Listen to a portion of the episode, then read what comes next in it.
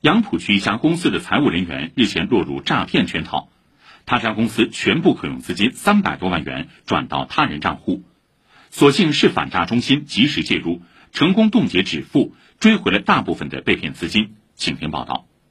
苗小姐是涉案公司会计。案发当天，她收到两封落款是公司老板的电子邮件，要求她加入聊天群，有工作布置。由于这位老板常年在国外，经常通过邮件沟通工作，苗小姐没有多想，加入了名为“工作安排”的群聊。她看到老板的确在群里，并在其要求下将公司出纳田女士也拉进了群。被会计拉进群的出纳就更加没有戒备。杨浦分局刑侦支队反诈队队长施荣敏说：“由于公司法人、业务范围等信息都是公开的，犯罪嫌疑人可以轻易掌握，所以员工千万不能看到群里是领导的姓名和头像就放松警惕。”在本案中啊，这个扮演的所谓的法人啊，也是在获取的资料之后啊，进行了自我的包装。他甚至于直接包装成老板头像，直接添加微信，这个迷惑性更加强一点。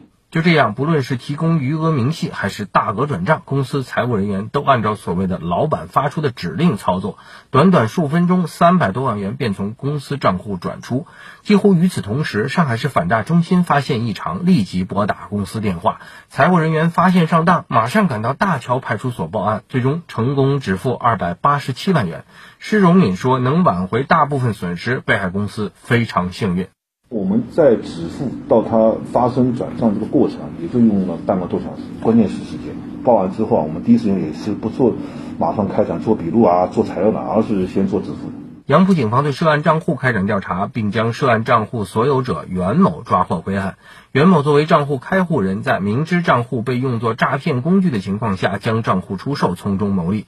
杨浦分局刑侦支队政委沈义哲说：“自去年十月，全国公安机关开展的断卡行动成效显著，但仍有人铤而走险，将电话卡、银行卡出租出售牟利。”由于我们加大了两卡的打击力度，造成了价格暴涨。跟我们这个断卡之前的话，五六倍到七八倍，一张银行卡啊，往往就是涉及到呃数千甚至几万的这个经济回报。